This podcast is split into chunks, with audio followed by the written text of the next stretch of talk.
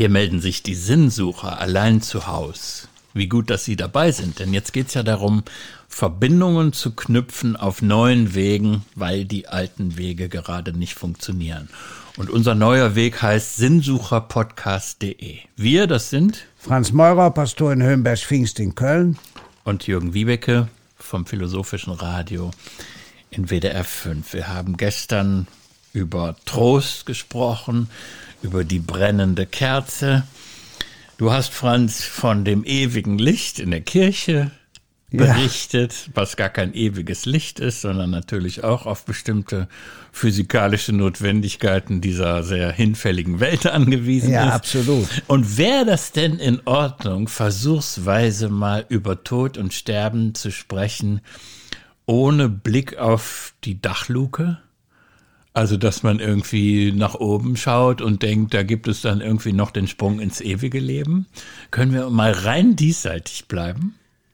Ja, da müssen wir aber unser Kinderleben hinter uns lassen, denn für Kinder ist völlig klar, der Opa guckt uns von oben zu. Ja. Aber also das tun wir jetzt mal weg. Ja? Genau. Sondern wir gehen versuchsweise davon aus, dass der Tod, ja, wir haben ja eine wichtige Unterscheidung zu treffen zwischen Tod und Sterben, ja. aber dass der Tod etwas Endgültiges hat und nicht nur etwas Vorläufiges. Das wäre jetzt mal meine Arbeitsgrundlage. Und ich will hinzufügen, ich war noch an keinem Tag meines bisherigen Lebens, was jetzt auch nicht mehr so jung ist, wirklich davon überzeugt, dass es am Ende so einen Ausstieg aus der Dachluke gibt. Aber okay. Jedenfalls will ich mal auf Folgendes hinweisen. Wenn man Tod und Sterben allein diesseitig betrachtet, ja dann ist vollkommen unklar, und es wird im Grunde auch seit zweieinhalb Jahrtausend in der Philosophie strittig diskutiert, wie man sich zur Tatsache der eigenen Sterblichkeit am besten stellen soll. Ja. Da gibt es die einen, die raten, ignorier das möglichst. Ja. Und da gibt es die anderen, die sagen, nein, ignorier das nicht sondern versuche das zu tun, was Montaigne mal in diese berühmte Formulierung gekleidet hat, wir sollten sterben lernen. Also diese Vorstellung vom Momento Mori, ja, also dass ich ja. mir, indem ich mir klar mache, ein endliches Wesen zu sein, dann unweigerlich auch andere Entscheidungen treffe, die in meinem diesseitigen Leben schon eine Rolle spielen, ja. Und da muss ich eben auch sagen, dass ich zwischen diesen beiden Polen hin und her pendle. Einerseits lässt sich, weil ich ja nun auch nicht mehr ganz jung bin, die Tatsache nicht ignorieren, dass mein, meine physische Existenz äh, mit jedem weiteren Tag bedrohter ist, ja. Ähm, andererseits lebt es sich auch manchmal ganz schön mit der Vorstellung, dass es immer nur die anderen sind, die sterben. Also mit dieser herrlichen Illusion. Wir haben ja schon über Kierkegaard gesprochen. Das ist eigentlich ja. die Gelegenheit, um auf den nochmal zurückzukommen. Ja, gern.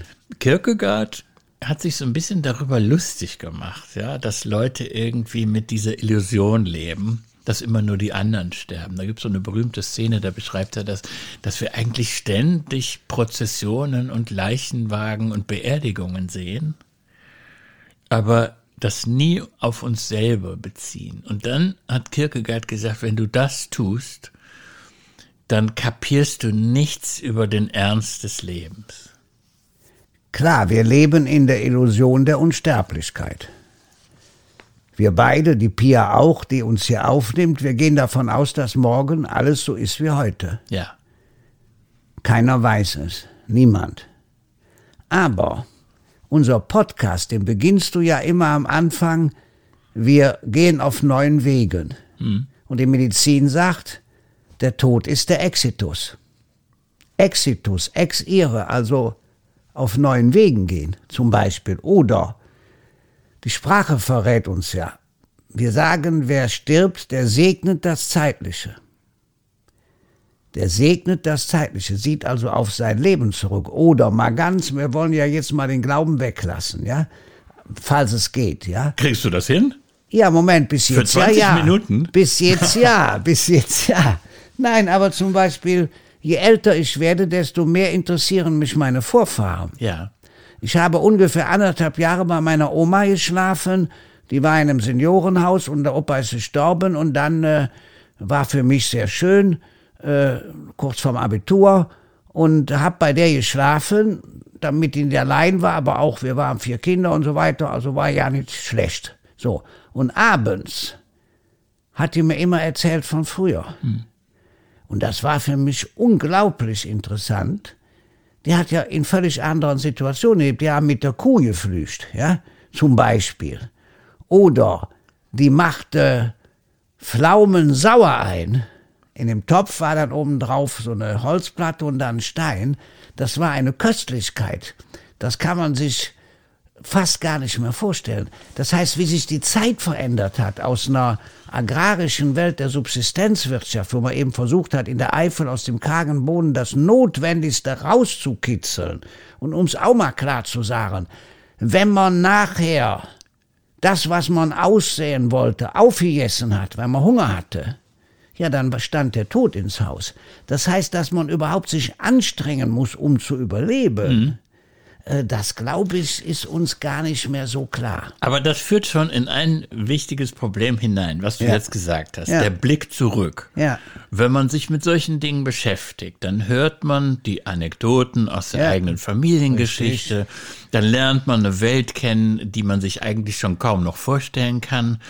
Und dann wird man doch vor allem das Gefühl haben, habe ich jedenfalls gut, dass ich heute lebe, ich möchte nicht gelebt haben in einer Zeit, wo man irgendwie Zähne gezogen hat ohne Betäubung, ja, zum Beispiel, um mal, ja. das, um mal das harmloseste zu nennen. Und philosophisch interessant ist daran folgender Sachverhalt. Ja. Die allerwenigsten sind sauer darüber, dass sie nicht vor 100 Jahren gelebt haben. Ja. Aber viele sind sauer darüber, dass sie nicht in 100 Jahren leben werden. Also die eigene Sterblichkeit nach vorne zu denken, das ist die Beleidigung, ja. Da ist der Tod der Skandal. Da habe ich das Gefühl, da wird mir Lebenszeit geraubt, aber wir denken das immer nur in die Zukunft und niemals in die Vergangenheit. Ganz ja, komische Geschichte. Ja, ist für mich äh, vernunftmäßig kann ich das nachvollziehen. Ich sage ganz offen, von mir aus kann ich heute sterben. Ich auch. Ich habe keine Angst vorm Tod, aber ich möchte nicht wie meine Mutter über ein Jahr lang ja da liegen und mich nicht bewegen können. Das heißt, das finde ich ist der entscheidende Faktor, ob wir Leid akzeptieren wollen. Ja. Ob wir das akzeptieren wollen. Und das ist, glaube ich, im Moment auch eine Frage, die fern von allem Religiösen, keine Sorge, in der Corona-Zeit umgeht. Ja? Welches Leid lindern wir? Ich bin ja sehr froh, dass wir noch nicht anfangen, utilitaristisch zu denken. Das heißt zu sagen, wenn wir das Leid der vielen aufhalten können, wollen wir drei oder vier opfern. Das machen wir noch nicht. Das lass uns mal, lass uns mal das, das sind jetzt Wegentscheidungen, die wir im Moment zum Glück nicht treffen müssen, ja, weil, eben. weil die Intensivstationen Platz haben. Sehr froh sein. Aber ich will mal eins klar machen, was du gerade gesagt hast, Franz, ja. weist dich aus als ein Menschen des 21. Jahrhunderts. Absolut. Du hast gesagt, du willst nicht da liegen. Früher, in dem Mittelalter, von dem du in unserem Podcast bisher mehr berichtet hast als ich, ja. da hätte man gedacht, was sagt der da? Wie kann man denn heute den Wunsch haben, am liebsten tot auf dem Bürgersteig zusammenzukrachen? Das ist doch ganz furchtbar. Wichtig ist doch, dass man ein Bewusstsein dafür hat, dass es zu Ende geht, dass man alle nochmal sieht, dass man Abschied nimmt und so.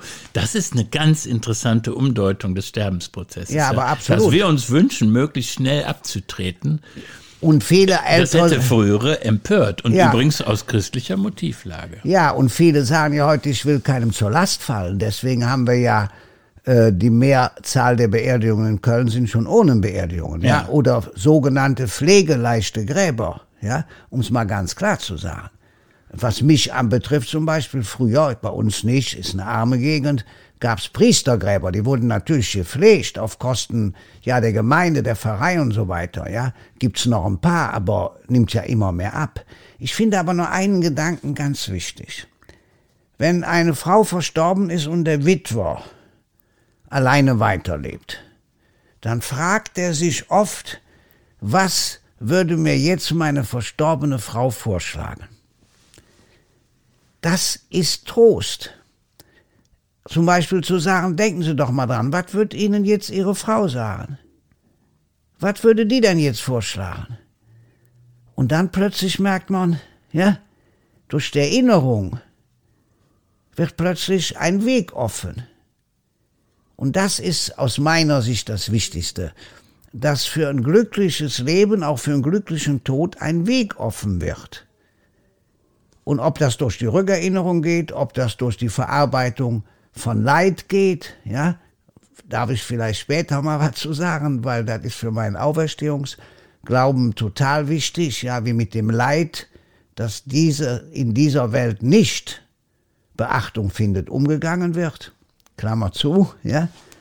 Und ich finde auch äh, sehr interessant die einfache Vorstellung, ob man nicht die Frucht des Lebens bleibend in uns aufgehoben ist.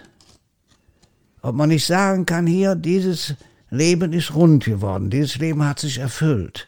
Da ist ein Ja. Gedanke, den aber viele ältere Menschen akzeptieren. Ja, klar, weil sie ältere Menschen sind. Ja. Weil sie dann im Kopf haben, das, was man früher auch bildlich dargestellt hat, dass es sozusagen so eine Treppenfolge gibt. Ja? Ja. Am Anfang bist du, es gibt ja diese alten Darstellungen, Ja, die sind ja, klar. faszinierend. Am Anfang bist du ganz klein und hilfsbedürftig und dann steigst du auf.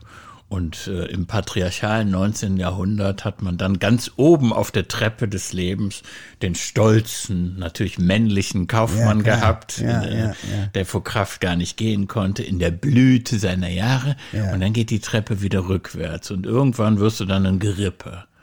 Das ist eine Vorstellung vom Leben, als ob sich da alles irgendwie rundet und am Ende alles Sinn ergibt. Ja, ja.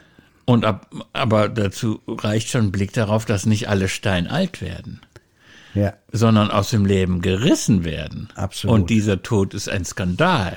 Ja. Und du warst es, der gesagt hat, wenn der Rettungswagen fährt, dann hast du was auszutragen mit deinem Herrgott. Ja, klar. Also der Tod, ja, was ist er jetzt?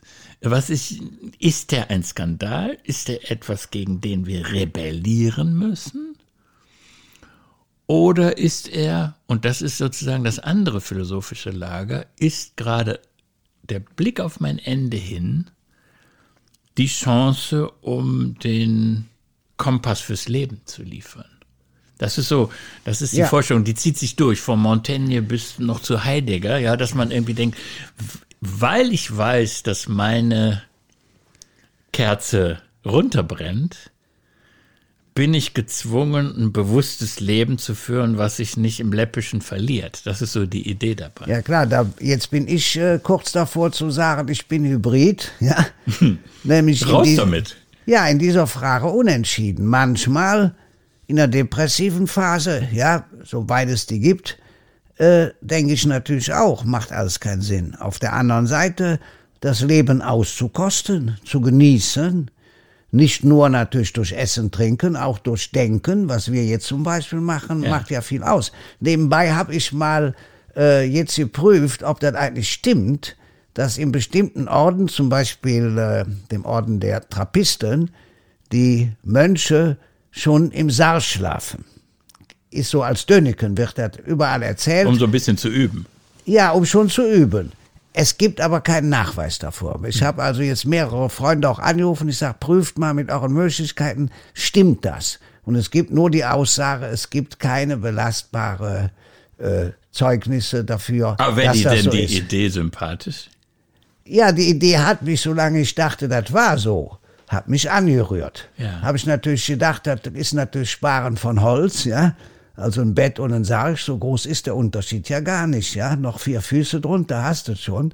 Aber äh, es ist ja kein Muss. Da, äh, da, dazu muss ich jetzt eine kleine persönliche Anekdote erzählen, äh, die auch mal klar macht, dass man so rund um den Tod von anderen natürlich selber als Trauernder in einem Ausnahmezustand Ja. ist. Als meine Mutter gestorben war, habe ich mich natürlich auseinandergesetzt damit, was es so für Sargmodelle gibt. Och. Und dann gab es einen Sarg, das klingt jetzt total blöd, aber der hat mir unglaublich gut gefallen. Ich weiß auch welcher. Also, Du weißt welcher? nein, aber ich habe eine Vermutung. Ja, sag mal. Der ganz einfache Fichtensarg, wo auch schon äh, Papst äh, Johannes Paul II. drin beerdigt wurde. Also, Nein? Doch, doch, doch, du bist genau auf der richtigen Spur. Ja, der Und ist der heißt bei dem, bei dem Bestatter meines Vertrauens, heißt der sogar Papstsarg. Ja, klar. Und der sieht gar nicht aus wie ein Sarg. Ja. Das ist eine Kiste. Ja. Ich finde eine sehr schön gezimmerte Kiste. Sehr teuer. Äh, nein, nicht unbedingt so teuer. Also weiß ich jetzt nicht. Ja, Preis. aber ich sagen wir mal- nicht, Ich bin gar nicht an den Punkt gekommen, Ja, nach gut, dem Preis okay. zu fragen. Ja. Aber was ich so schön fand, diese einfache Kiste, die hatte eben nicht diese Metallgriffe, sondern so dicke Taue, wie beim Schiff. Und dann sehe ich diesen Papstsarg und dann habe ich gedacht, Mensch, einerseits bin ich doch jetzt in dem Alter, wo es ganz schön wäre, sich jeden Tag der Frage der Endlichkeit zu stellen. Und andererseits kann man doch auch einen Sarg nicht nur äh, für tote Körper benutzen, sondern genauso gut von mir aus für Bettwäsche. Und ich hätte mir vorstellen können, diesen Papstsarg zu kaufen, in die eigene Bude zu stellen, da irgendwas reinzutun und gleichzeitig weiß ich aber, irgendwann werde ich da selber drin liegen. Ja, als Bruder Meine eines Kinder haben, haben protestiert und haben gesagt, mach das bloß nicht. Die waren richtig empört. Ehrlich? Ja. Nein, der Witz ist ja der, als Bruder eines Schreiners sag ich, dieser Sarg ist richtige Handwerksarbeit aus Fichtenholz. Und die anderen Särge werden eben auch industriemäßig produziert. Da ist der Unterschied. Ich habe mich natürlich sofort mal auch dafür interessiert, wie viel das Ding kostet. Und? Ja, hab da einen Abstand genommen. Ne? Zu teuer. Ja, aber ich meine, du kannst dir doch wenigstens zum Ende hin mal was gönnen. Ja, aber ich will ehrlich gesagt äh, am liebsten in der Urne beerdigt werden. Warum nicht? Ist auf der ganzen Welt so. Und äh, äh, dann ist doch Quatsch, wenn das verbrennt. Nimmt man das Einfachste. Du willst dich in der Urde? Urne Ja, klar, natürlich. Warum denn nicht? Auf der ganzen Welt ist das dann normal und üblich. In vielen Ländern ging das gar nicht anders. Stell dir mal vor, wir wären alle Juden. Dann dürfte niemals was verändert werden an unserer Grabstätte. Das wird da gar nicht gehen. Rein flächenmäßig. Ja. In einem Land wie dem unser. Nur mal so ganz. Ich finde, angesichts des Todes sind praktische Überlegungen unbedingt angesagt. Zum Beispiel Gut, wir haben diese Pl- Platzprobleme auf unseren Friedhöfen definitiv nicht. zurzeit nicht richtig. Im Gegenteil, die sind viel zu groß geplant und die äh, Köln, ja. auch in anderen Städten Ja. überall das gleiche Problem. Die Friedhofsverwaltungen denken, mein Gott, wie kann das sein, dass alle in die Urne wollen? Das ruiniert uns unseren städtischen Haushalt. Aber davon mal abgesehen, ich habe ja schon einige Beerdigungen erlebt, natürlich viel, viel weniger als du. Aber ein Urnenbegräbnis, wie ich es vor einiger Zeit erlebt habe, das war für mich das erste Mal. Ja, ach. Und das hatte für mich eine solche Abstraktion Echt? dass ich dachte, was hier passiert, das ist irgendwie künstlich. Der Mensch, um den es geht, der ist eigentlich gar nicht da. Das, Ja, sind, das sind natürlich, das sind natürlich kulturelle Muster. Das ist mir auch klar. Wenn ich jetzt in der Urnengesellschaft aufgewachsen wäre, würde ich das ganz anders sehen. Aber ich sage nur, das war mein Gefühl, als ich da in der Trauergemeinde saß. Ja, finde ich aber auch für mich hochinteressant und spannend. Das finde ich hochspannend. Da werde ich drüber nachdenken. Fast würde ich dich überreden wollen, dass Ja. du doch den klassischen Holzsack Ja, du musst mich ja überzeugen, gib mir ein bisschen Zeit, okay? Ja, aber, das, aber dieses Argument mit der Abstraktion, ist das nichts? Der Mensch ist eigentlich nicht mehr da, der ist schon verbrannt. Und übrigens, ich habe meine Verbrennung mit angeschaut im Krematorium. ja. Das ist, da wird ja irgendwann mechanisch die Klappe aufgemacht. Dann fährt der Sarg da in diesen irre heißen Ofen. Ich glaube, das sind irgendwie 800 Grad oder so. Und dann gibt es so ein kleines Guckloch. Da kannst du sehen, was passiert. Und ich habe das gesehen. Und ich fand das gruselig. Und das ist für mich nochmal der zweite Grund, um zu sagen, machen wir lieber eine klassische Erdbestattung. Jetzt sage ich mal was Frommes zum Schluss. Vielleicht kommt meine Einstellung daher, dass ich ja an die Auferstehung des Leibes glaube. Aber nicht in der Form, ja, wie wir uns jetzt selber fühlen können. Aber ich glaube, dass wir als ganze Menschen auferstehen. Vielleicht macht mich das völlig frei gegenüber jeder Form der Bestattung. Mal sehen, ich denke drüber nach. Ja, äh, da muss ich aber, wir hatten ja gesagt, wir versuchen jetzt den Tod mal diesseitig zu sehen und wir werden das morgen weiter besprechen, weil ich bin damit noch nicht durch mit dem Thema. Es Ich habe aber noch eine Idee. Ja, äh, aber dann will ich doch zum Schluss sagen, dass das für mich eine intellektuelle Zumutung ist. Also, dass du sagst, leibliche Auferstehung. Vor allem, wenn du verbrannt wurdest. Ja, ja. Denn wie soll das gehen? Wir sind ja nicht, wir sind ja als Menschen jetzt, wir beide auch. Hier reden ja nicht nur zwei Gehirne, sondern wir sind doch leibliche Existenz, ja. Und mein Leib selber, den ich anfassen kann, ist ein Erkenntnisorgan. Und wenn das, wenn mein Leib nicht mehr da ist, Der Leib meint. wie soll das gehen? Ja, so Das geht's. weißt du auch nicht. Nein, so geht's auch nicht. Der Leib ist also auch nicht, mit Leib ist nicht der Körper gemeint, okay, sondern der ganze Mensch. Ah, vielleicht krieg ich das ja morgen rüber. Wenn du das rüberkriegst, dann ähm, und mich auch noch überzeugst, Ja, macht Sach nicht, was dann ist. also dann, dann Nicht dann, pokern. Nee, genau. Wir vertrösten auf morgen. Ja. Apropos Trost. Morgen Ja. ist ein neuer Tag, ein schöner Tag und ich freue mich drauf.